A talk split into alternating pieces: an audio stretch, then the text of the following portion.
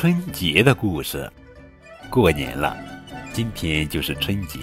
高个子叔叔祝所有的小朋友们、大朋友们新年快乐，万事如意，心想事成。在新的一年里，高个子叔叔愿所有的小朋友们健健康康、快快乐乐。人们经常把过春节说成过年，事实上，最初“年”的含义与今天所说的截然不同。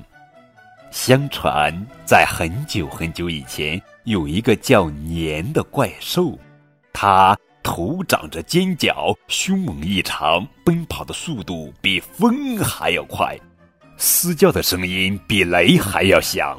天神为了惩罚年这个怪物，就把他锁进了深山，每年只允许他出来一次。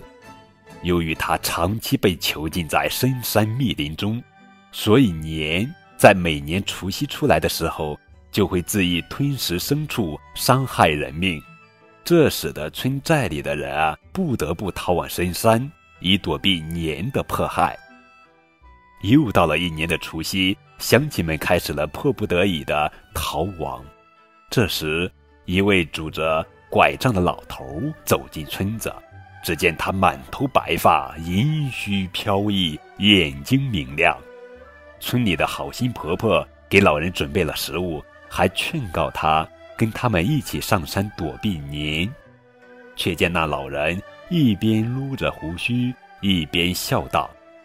呵呵呵，只要让我在这里驻守一夜，我一定会把年撵走。村民们都不相信老人说的话，老婆婆也一再劝他上山躲避，但是老人却执意留下。老婆婆无奈，只好不再劝他。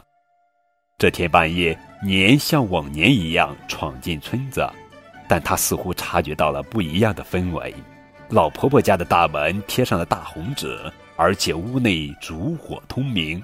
她浑身一抖，嘶叫了一声，然后朝婆婆家扑了过去。接近门口的时候，从院子里面传来噼噼啪啪的炸响声。年顿时浑身战栗，再也不敢往前凑了。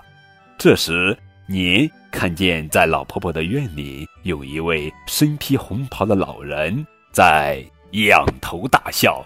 年大惊失色，慌忙逃窜。第二天是正月初一，当人们重新回到村子时，惊奇地发现村子竟然安然无恙，没有遭到年的一丝破坏。这时，乡亲们才恍然大悟，原来昨天遇到的那位白发老人是帮助大家驱逐年的神仙。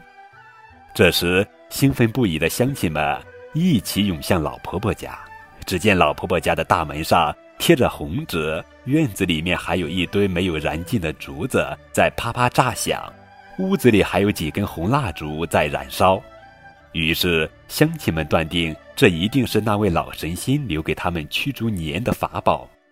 事实正是如此，年最怕红颜色、火光和炸响。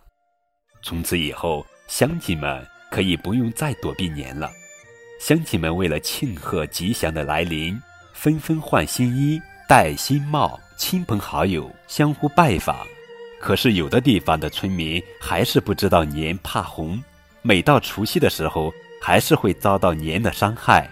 后来这事传到天上的紫薇那儿，他为了解救黎民百姓于水火之中，决心消灭年。有一次。在除夕年兽出来时，紫薇趁机用火球将它击倒，然后用粗铁链将它锁在石柱上。从此，每逢除夕，人们就会烧香祈求紫微星保平安。后来，每逢除夕，家家户户都会贴上红纸对联，点上烛火，或者是挂上红灯笼。敲锣打鼓，燃放鞭炮烟花，通宵守夜，守更待岁。第二天，也就是大年初一的大清早，人们就会出门拜见亲朋好友。